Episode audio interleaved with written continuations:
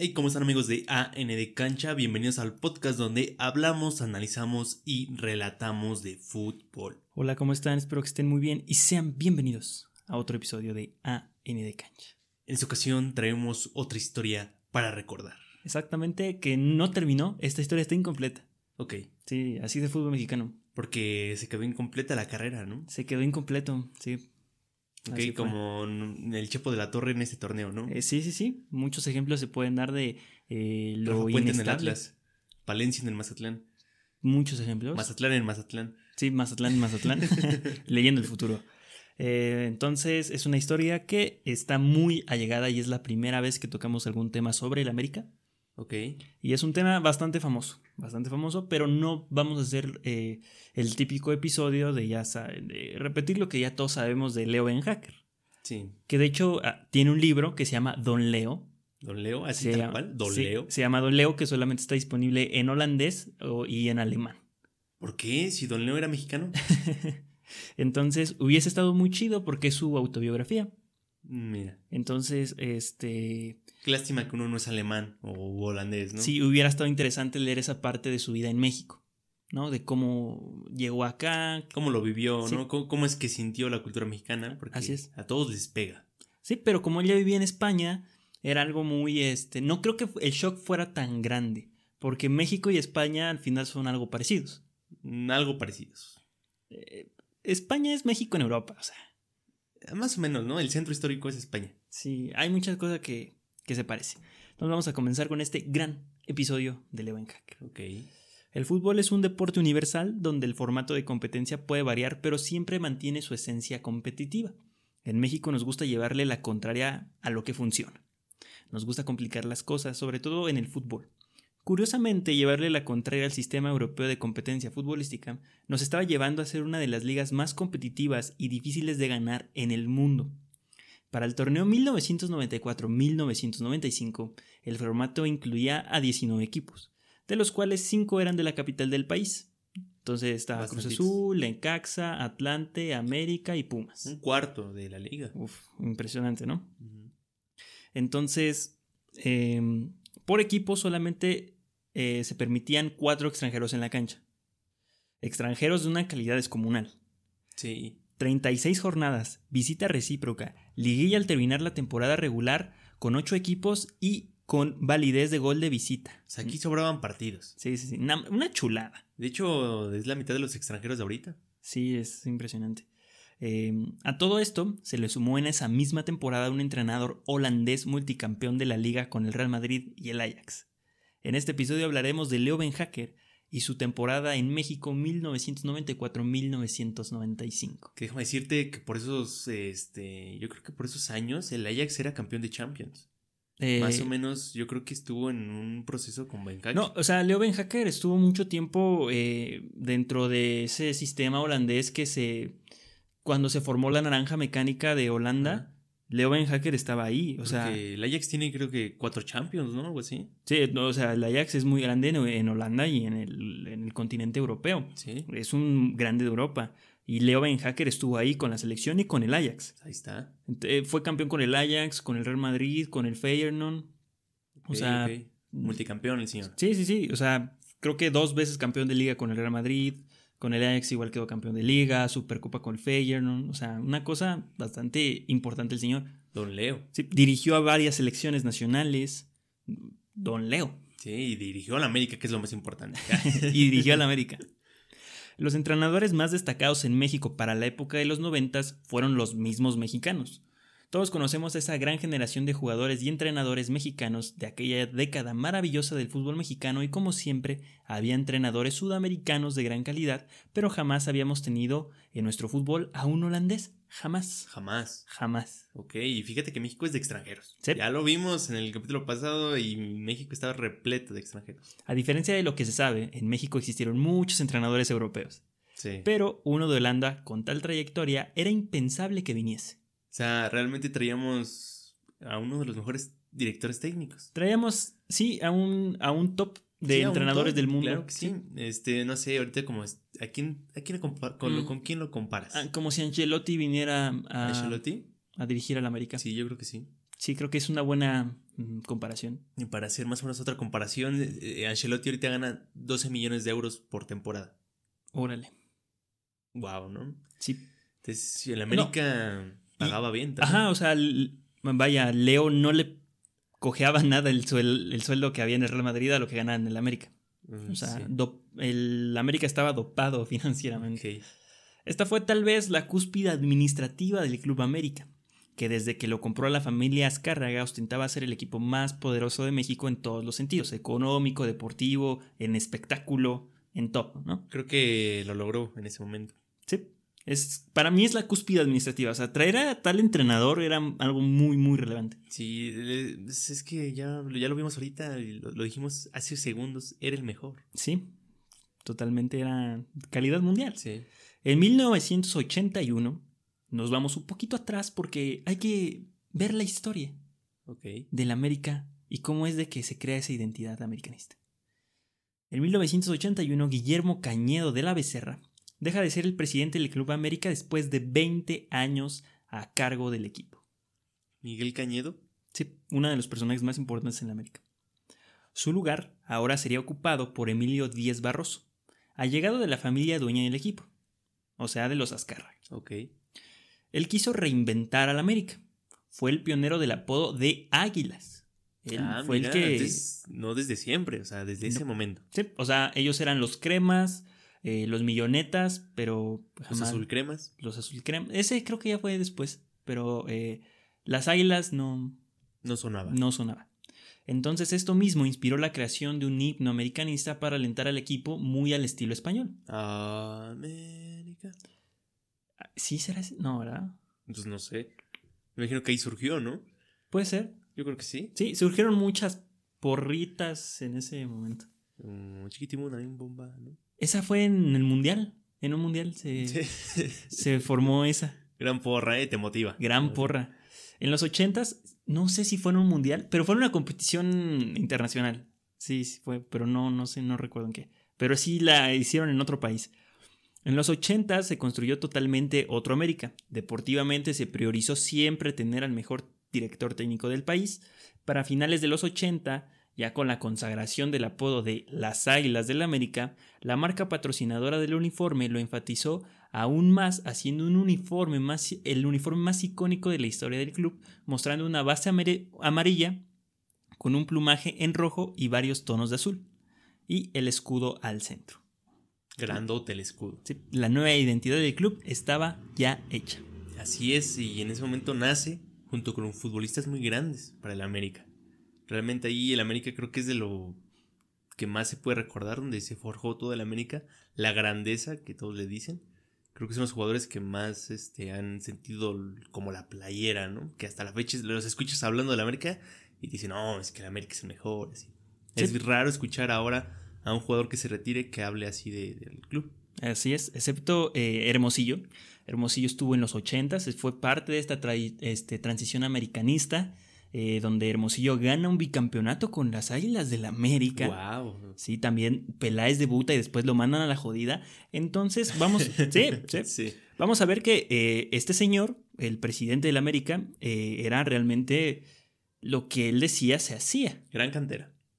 Sí, muy, muy, muy gran cantera del América. Pero autoritarismo, ¿eh? Estamos viendo. Autoritarismo del señor, lo que él quería se hacía. En 1990, antes del Mundial, del Mundial prohibido, Jesús. los directivos americanistas tuvieron la primera plática con Leo, en 1990, que para entonces estaba en la selección de Países Bajos. De este acercamiento no hay más detalles, simplemente no se concretó nada. Fue O una- sea, hablaron, ¿cómo estás? Ah, pues yo bien, ¿no? ahí luego nos vemos, ¿no? Exactamente. El fútbol que practicaba Leo en sus equipos constaba de un 4-3-3, con tres defensores muy bien plantados, un cuarto defensor que funcionaba como líbero para apoyar a la media cancha, una media cancha que tenía el trabajo de, claro, de recuperar el balón y salir hacia las bandas para encontrar alguna de sus tres puntas, y el América no tenía jugadores para armar estilo. Entonces, ese fue uno, fue un problemita, ¿no? Entonces no, no, no eran lo mejor que había. No. En 1994, Leo Ben Hacker llega al América para disputar la temporada 1994-1995 y comenzó a armar su nuevo equipo. Al convencerlo no fue tan complicado. Después de su paso por el Madrid, y la selección de Países Bajos terminó en la selección de Arabia Saudita. Es de ahí de Como. Zidane. ¿Cómo? ¿Zidane? Zidane, ¿no? ¿Estuvo en Arabia? ¿Dónde estuvo No, Zidane? no, Zidane no. Se rumoró que iba para la selección de Qatar, pero no. Ah, sí, a Qatar, sí, cierto. Ahí, va, por ahí, por ahí va. Por ¿eh? ahí va, ¿eh? Ahí todos los entrenadores alguna vez terminan en, en algún país árabe. Sí. Eh, de- al igual, am, al igual que ganar una cuantiosa suma de dinero, fue de las pocas exigencias que eh, pues, pidió este señor. Eh, También otra de las cosas que pidió fue que las instalaciones del equipo pudiesen soportar el proyecto que él quería plantear a tres años. Para él, la construcción de un equipo ideal constaba de esos tres años. Wow, ¿eh? O Sí. sea, estos son entrenadores serios, que tú los escuchas y dices, sabe, sabes, saben a lo que vienen. O sea, saben que aquí vienen a formar clubes que para eso les pagas. O sea, realmente un entrenador que te dice, bueno, yo te vengo por una temporada a salvarte. Pues como que no te promete mucho, ¿no? Sí, hay entrenadores especialistas en todo. El Leo era especialista en armar equipos. Muy buen, muy buena, muy buena especialidad esa. Y el equipazo que armó en ocho o nueve meses, lo que te iba a armar en tres años. Sí, lo sí, que te sí. iba a armar en tres años, maldita sea. ¿Qué pasó ahí? Otra de las grandes eh, cosas que encontró en el equipo fue una base de mexicanos muy buena e importante, colocando las fuerzas básicas como una prioridad, muy escuela holandesa. Sí, claro. Luis Roberto Alves Sague, Adrián Chávez en la portería, estos eran los mundialistas del 94. Eran los más experimentados. Sí. Luego estaban los jóvenes promesas americanistas como Cuauhtémoc Blanco y Germán Villa, pero eso no era suficiente. Llegaron más jugadores nacionales como Joaquín del Olmo, de Veracruz, ese jugador que podía jugar como líbero.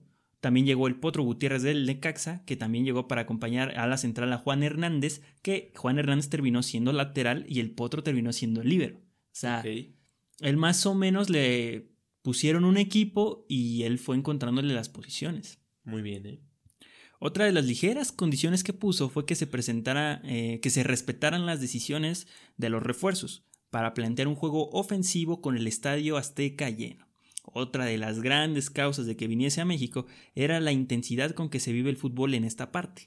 Así lo mencionó en una entrevista hecha por José Ramón Fernández. No sé si después se dio cuenta de que en México no era como en Sudamérica. Los estadios estaban muy grandes, pero eran muy difíciles de llenar. Económicamente el país no estaba en sus mejores días, había una transición presidencial y se avecinaba una devaluación que cambió el rumbo económico de la nación para siempre. Ok, este, llegó un momento jodido en México. Sí, la devaluación, chavos, nos hicimos pobres de un día al otro.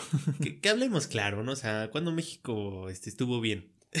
Jamás, pero fue un momento muy, muy difícil, ¿no? Sí, ahí fue cuando se cayó un poquito la cortina, ¿no? Así como, ah, hijo, como que sí no somos este, grandes. Sí, ¿cómo que no somos primermundistas? Como que no le llegamos a Estados Unidos, ¿no? O sea, Entonces, estadios repletos no hubo para Don Ben Hacker. No era común ver al América jugar cada 15 días y ver el Azteca lleno. lo fintó el perro Bermúdez, ¿no? Porque él habla, él habla así de los aficionados que viven y... Sí, No, no lo, fintó, lo fintó Sudamérica. Creo que él tenía mucha referencia sudamericana y llegó y fue así como de, oh, oh, Bueno, es que también te finta porque muchos sudamericanos juegan aquí. sí. Entonces yo creo que también, o sea, es una doble finta. La cantidad de brasileños que había antes en México es una cosa impresionante. Y ahorita te peleas por encontrar uno. Sí, No hay ni uno. no hay buenos Ahorita- brasileños. Están muy caros. Ahorita es la época de los uruguayos. Eh, Es que fíjate que el fútbol ha- se ha inflado tanto que antes el, el fútbol mexicano tenía tanto dinero Sí. que este que podía traer brasileños que eran los jugadores más caros. Y ahorita no te alcanza ni para el peor brasileño. Y lo que acabas de decir es muy importante porque México sigue teniendo el mismo dinero, pero ese dinero se devaluó. Sí, ya no es lo mismo. Ya no es lo mismo. Sí, ya no es lo mismo. Eh, otra cosa que le gustaba al entrenador era el carácter de los jugadores mexicanos que comparaba con el carácter de los italianos, Ah, su madre. que jugaban más con el corazón que con la cabeza. Bueno, no, no- no nos dijo faltantes de técnica, pues, porque pues, no sabía esas palabras, yo creo. Y la necesidad de tener jugadores así y dirigirlos le llamaba mucho la atención. O sea, esa garra, ¿no? Que da Sí, ese sí. extra. Con todas, y los jugadores de los 90 te- mexicanos tenían mucha actitud, es la Claro verdad. Sí. Tenían muchísima actitud. Pregúntale al potro. Sí, malísimo. El potro es malísimo. A ver, a ver, no hay que engañarnos. Pero era muy seguro. Histórico. Con todas estas garantías, Leo comenzó eh, a traer jugadores extranjeros para llenar su esquema ofensivo. Solo tenía Cuauhtémoc Blanco, Sague y poco más. Y Cuauhtémoc Blanco era un chavito, o sea, era, era desconocido. Mm, Sí, que 20 años, 19. 22, 23 años. O sea, No, y de no iba debutando, yo creo que tenía como un año. Sí, tenía creo que dos años en el primer equipo. O sea, no, no era alguien eh, como conocemos hoy a Cuauhtémoc Blanco. El Gober. El Gober. El Gober. Eh, de llamar la atención trajo a dos jugadores africanos. Primero llegó Kalusha Balguaya, jugador de 31 años de edad procedente del Ajax. Su madre. Entonces, un jugador que jugaba en Holanda y que le iba a entender. Renato Ibarra en estos momentos. Un medio ofensivo que sería la constante conexión con su otro compañero africano, Oman Bijik, de Ah, 28 Su años. madre, Oman Villic. 28 años, llegó en su, en su punto. Claro. Para mí, el mejor africano que ha estado en la Liga Mexicana. No hay muchos, no hay así como, ay, No hay tanta competencia. no hay como que polémica. O sea, Oman Bijik ha sido el mejor africano en la Liga Mexicana. La verdad es que el- la calidad que tenían los jugadores en los 90 mm, este, estaban para todo el mundo. O sea, para el equipo que los pusieras en. O sea, los mejores de México estaban para cualquier parte del mundo. Ahorita vamos a ver que es muy penoso que ahorita estemos llenos de delanteros argentinos que son bastante malos y que antes había puro delantero mexicano y el delantero que, que era extranjero era un maldito crack. Era el mejor. O sea, como Man Villic. Sí, sí, sí. No manches, ningún jugador mexicano te podía dar lo de Man Villic. Claro que no. O sea, la potencia, el salto, el... Excepto No, no. Hermosillo. Hermosi- pero era otro tipo de juego. Pero porque es el máximo anotador de toda la historia. ¿no? O sea, pero tal vez en el esquema de Ben Hacker, Hermosillo no hubiese sido ese 9. Tal vez. Hubiese sido más un, un- un- una de las puntas, no sé, un Coctemo blanco, un poquillo más asistidor. No creo que sea el 9. Pues quién sabe. O sea, Leo tenía una idea diferente. Oman Villic, un delantero nato con gran recorrido en la liga francesa, no cualquier africano, y con, una, y con un mundial encima. De hecho, yo creo que podía haber jugado en la selección francesa, ¿no? Posiblemente. Eh, creo que sí, sí, pero él juega, jugó Así para... como ahorita toda Francia, que no son Ándale, franceses. sí, sí, sí. Yo creo que algo así. Pero él, él jugó para Camerún, él, el camerunés, ¿Y el otro de dónde era? Este, eh, de Zambia. De Zambia. Es, también es el, yo creo que el único jugador de Zambia que ha pisado México. Bueno, es que hay, pues, como dices, hay tan poquitos que es variado. Sí, ah, ¿cuántos había? Ya habíamos hecho un episodio como Había que... como ocho. No, más, como unos 15. 15 africanos. Pero es que muchos eran de vengo y me voy. Sí, muy poquitos duraron. De hecho, ellos también duraron muy poquito. Estos jugadores africanos cambiaron nuevamente la identidad del América, ya que gracias a su fútbol y calidad les apodaban las abejas africanas. Ah, Sí. este, ¿eso es racista? No, Ah, bueno. Entonces sí les puedes decir así. eh, por el uniforme, ¿no? O sea, y porque eran africanos, abejas africanas. Ay, no.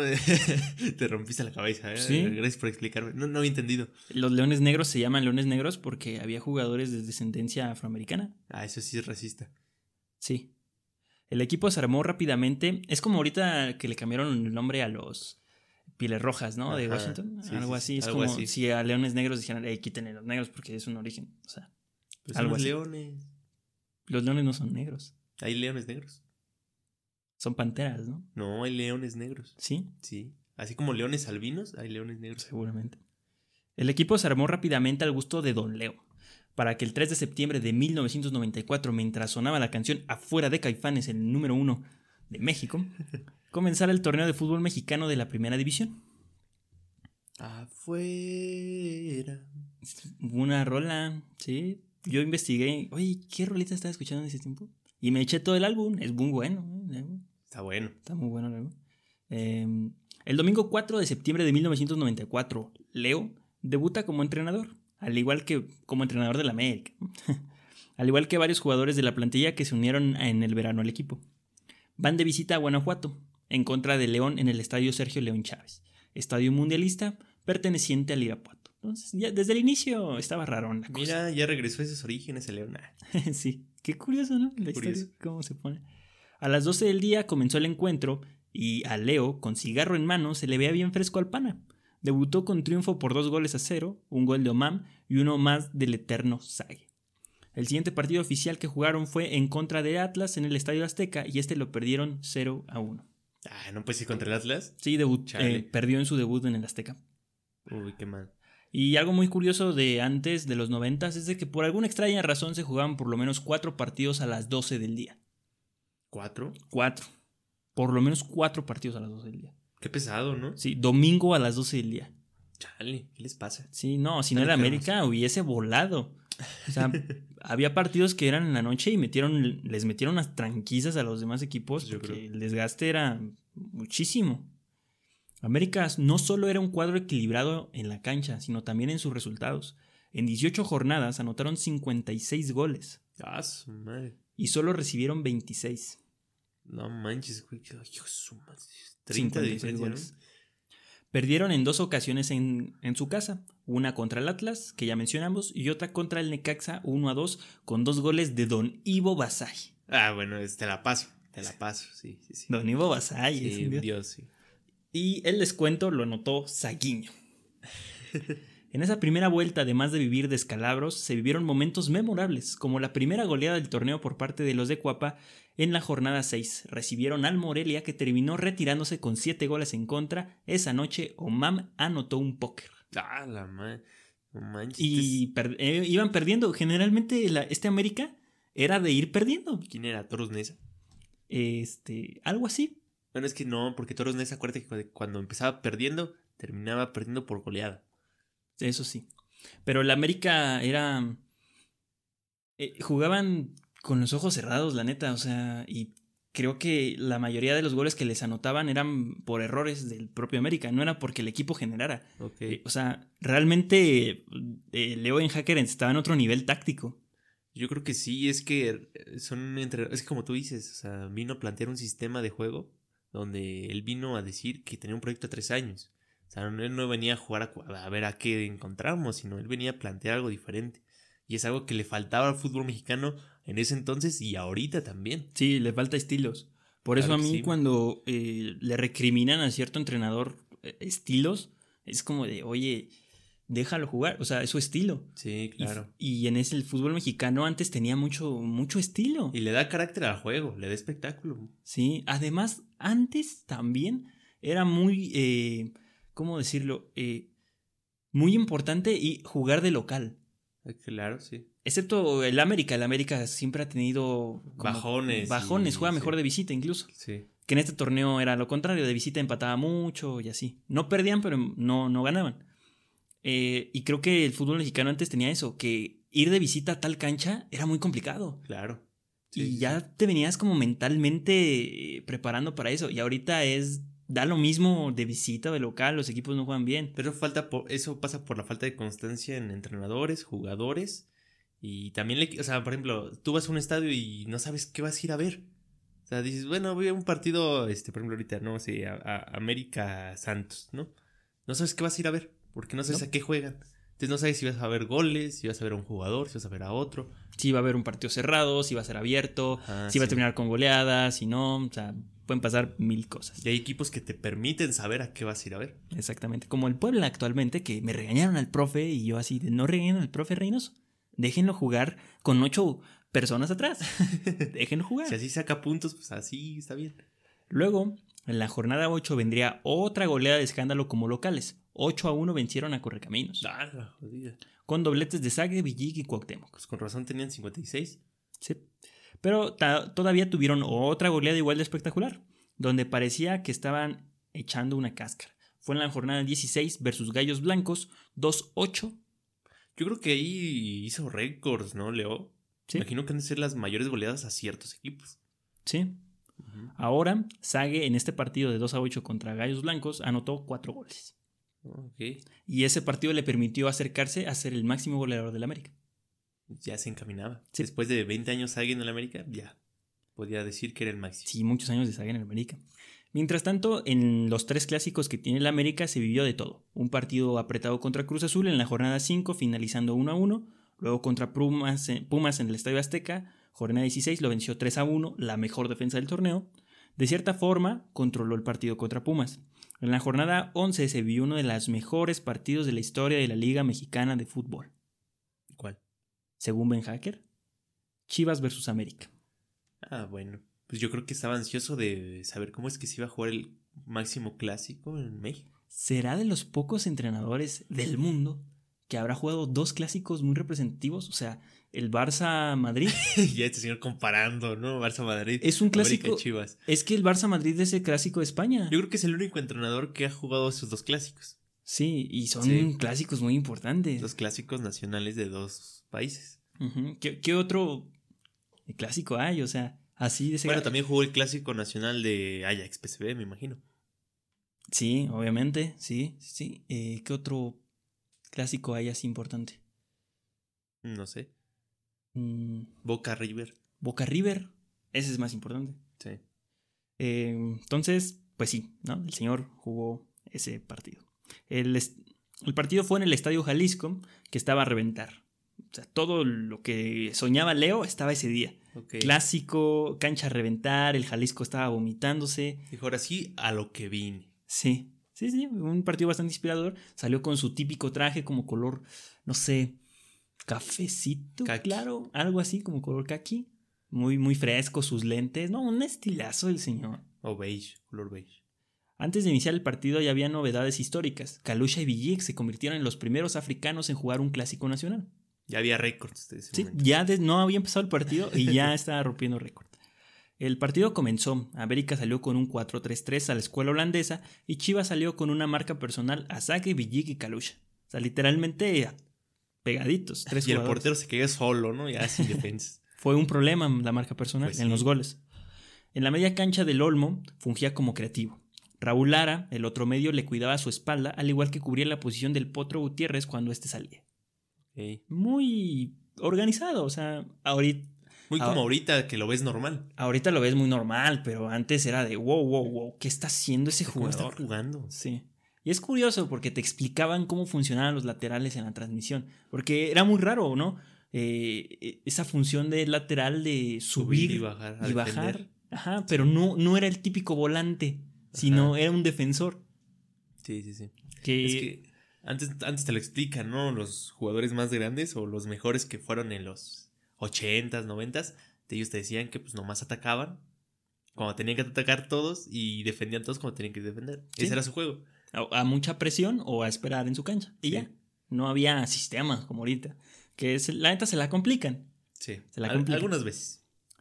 Entonces, en esa tarde, Kalusha y Villic anotaron un golazo cada uno. América empató dos veces el encuentro. Los goles de Chivas fueron más circunstanciales: un desvío de la barrera, un mal fildeo del defensor Juan y un penal por una mano en el área. Ya quitándole este. Este. eh, inteligencia a Chivas. O No, no, no, América fue muy superior. Vi el partido completo. Está ahí.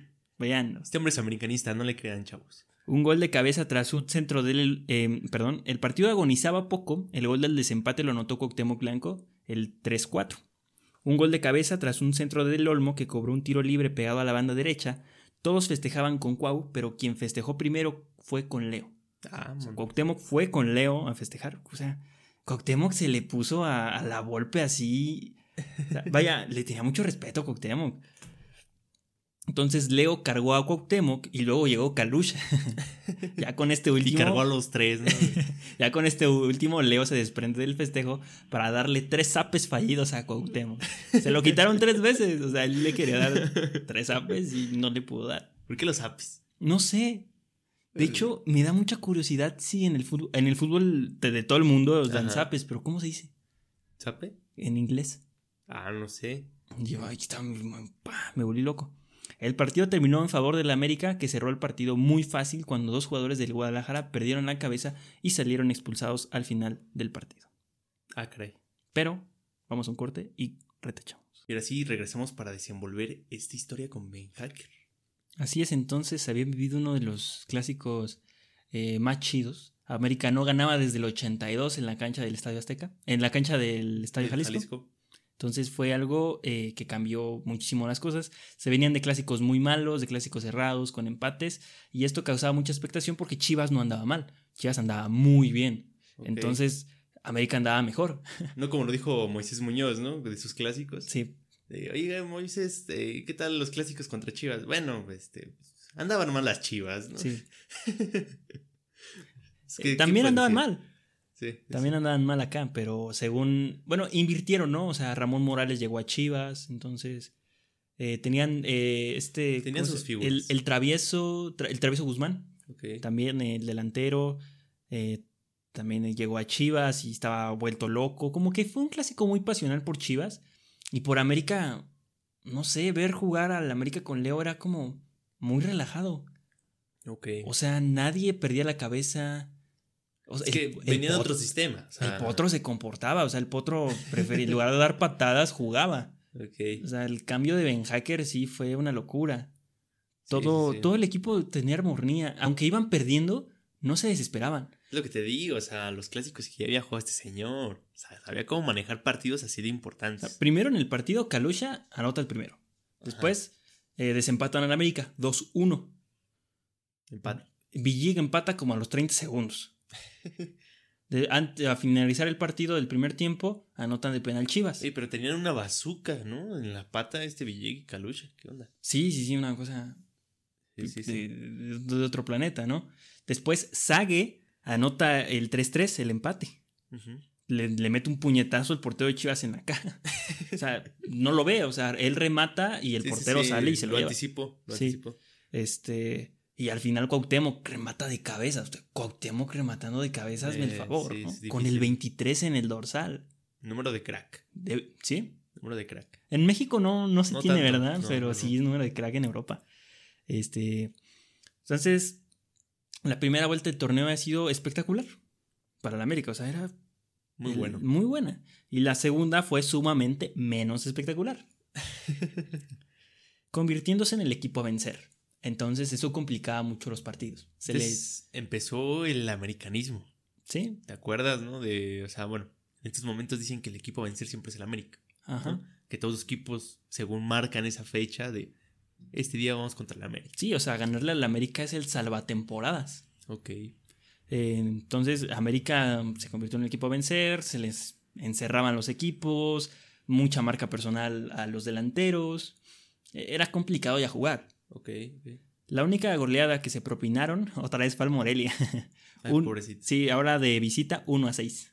Chale. Sí, le metieron otra vez 6. Bueno, le No, metieron 7 siete y ahora le seis, metieron 6. 13 goles en dos partidos. sí. wow. Otra vez solo perdieron dos partidos. Uno ante Santos 2-0 en el desierto. y un partido contra el Atlante en el Estadio Azteca 1-4. Vámonos. A excepción del clásico capitalino, eh, que ter- ah, perdón, del clásico joven que terminó 3-1 a favor, a favor del América. Que no era en ese momento ningún tipo de clásico. Sí, ya era el clásico ¿Era joven. el clásico joven? Ya era el clásico joven. No manches. Sí, sí, sí. ¿Seguro? Seguro. Pero el auge del clásico joven ya fue hasta los 2000, ¿no? Sí. O sea, ya cuando realmente dijeron, ah, este sí es un clásico. Pues es que mira, la América tenía entonces más clásicos porque también tenía que jugar contra el Atlante, contra, el, Derbis. contra el Necaxa. Eran derbis. Es que ay, está muy vago ya el concepto, ¿no? Para mí el único clásico que tiene América son dos, ¿no? Contra Pumas y contra, Chivas. y contra Chivas y ya, o sea. Y contra Tigres, ¿no? Ah, ya próximamente le van a decir, vas a ver. Entonces sí, América le ganó ya por fin en la segunda vuelta a Cruz Azul 3 a 1. Los otros dos clásicos fueron muy malos. 0 a 0 ante Chivas en el Azteca y 0 a 0 ante Pumas. O sea, Ok. Mal, muy mal. De, de hecho, un reflejo de la, de la segunda vuelta del América, ¿no? Entonces se le acabó el gol a la, a la América. No se le acabó el gol. Ya no lo dejaban anotar, o sea, ya no... Se cuidaban Ya no plan- bastante. Ya no plantearon un partido ofensivo. Sí, o sea, tú perdías con el América y te metían 10. No era rentable perder con el América. De los más rescatables de la segunda vuelta en cuanto a partidos fue el 4-4 ante Necaxa, donde América se repuso de un 4-1. Ah. Iba perdiendo, cañón. Compraron al árbitro, Sí. seguro. Como Man Villic como segundo delantero, acompañando a otro fichaje estrella, Luis García. Vámonos. Luis García llegó en el invierno. Entonces, ¿qué? ¿De ahí salió de Pumas a qué edad o qué? Eh, no, no, no. Ok. Él viene de la Real Sociedad. Ah. Ya regresa a Europa. Sí, cierto, sí, cierto. Estaban grandes, oye. Sí. Sí, ya. ya ¿Pero qué estaba guitarros. pasando? Villic de segundo delantero. Pues, no sé, no sé, no sé, don Leo. No, no, le pregunté. Es que ya Don León no estaba. Jesús. Don León no estaba. Don Leo se fue. Don León se fue, Don León no está. En la segunda vuelta solo anotaron 32 goles para sumar 88 goles en total. Entonces, ¿por qué me estás platicando esto si ya no está Don Leo? Ahorita vamos, porque es que ahorita nos vamos a tener que regresar. ¿Ahorita Eh, Ya sabes cómo es el juntos? fútbol mexicano. Ok. François Moimbillic fue el goleador del equipo con 33 goles, Ujú. pero fue subcampeón de goleo porque Hermosillo anotó 35 para Cruz Azul. Ok. También Cruz Azul goleó a muchos equipos esa temporada. No, pues es que será el Super Cruz Azul en, también en ese entonces. Sí, pero el africano no fue el único que aportó muchos goles para el torneo. Sage anotó 23 goles. ¡Wow! Estoy, delantera Mané Salah, este Cristiano Benzema. Es que era una delantera perfecta porque Cuauhtémoc asistía a Sage, asistía a Oman Bijik y además el tipo también anotaba. ¿Y Calucha? ¿Eh? ¿Y Calucha? Calucha entraba más de atrás, era quien le pegaba de afuera, o sea, era el equilibrio de la media cancha. Ok. Sí. Entre Sage y Omam hicieron 56 goles. Son demasiados. ¿Qué? Son los goles del América, ¿no? Este, no, no, no, el América hizo 88 pero en la primera vuelta hizo 56. Ah. O sea, que ellos solos hicieron más del 50% de los goles del América. Ok. Y no, no es cualquier 50%. No, no, no. Omam rompió un récord y se convirtió en el primer jugador del América en anotar en 11 fechas consecutivas tras 15 fechas jugadas. ¿Es el único? Es el único. No manches. No hay otro jugador del América que haya anotado 11 veces seguidas. Pero sí de la liga. De la liga, sí. O sea, esto está en la, en la página del América. Ah, ok. Entonces récord en el América. Sí. Wow. En la Copa de México no les fue bien. Había Copa de México.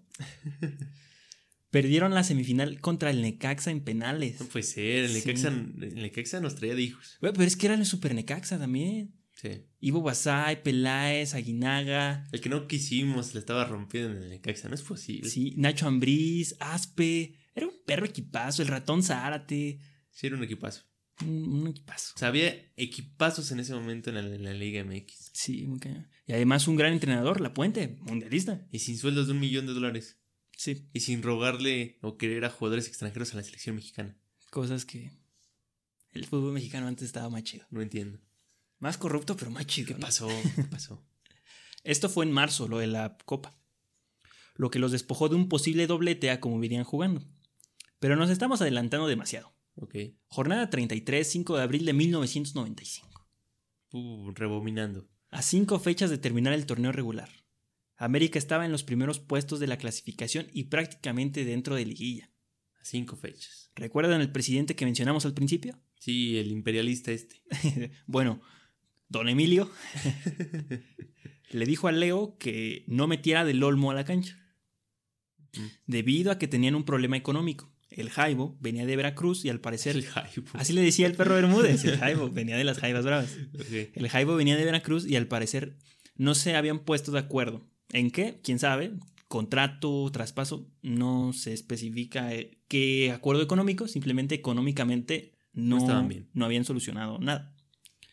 Entonces, en la directiva y el jugador eh, tenían problemas, por lo que Emilio le prohibió jugar con Del Olmo ese partido, Ok. que iban a jugar contra Puebla.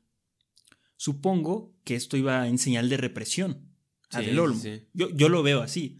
Sí, de. Oye, si no llegamos a un acuerdo como yo quiero, pues No no, vas a- jugar. No juegas. Ajá, sí. O sea, me vale y no juegas. Así como los principios de la América. sí, Repre- eh, reprimiendo a sus trabajadores. Eso, muy bien. sí. Don Leo no quiso romper su once por un problema extradeportivo o su ética. Cualquiera No. de las dos, ¿no? Le va a haber dicho, pues, no es mi problema. Él dijo que, ajá, él dijo, oye, ¿sabes qué?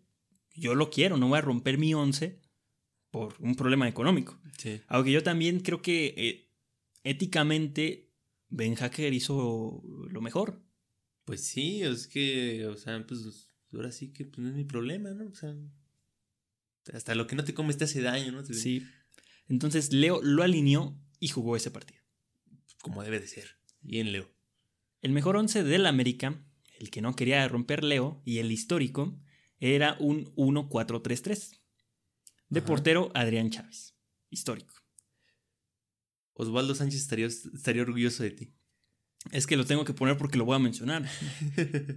En la defensa, como laterales, Naranjo y Juan. En la central, el Potro con el Halcón Peña. Vámonos. En la media cancha, Raúl Lara, Del Olmo y Carlucha. En la delantera, Sague, Villig y Cuauhtémoc. También Luis García participaba en esa delantera, quien fue el goleador en la liguilla. El América tenía cuatro partidos sin ganar, pero los había empatado, no los había perdido.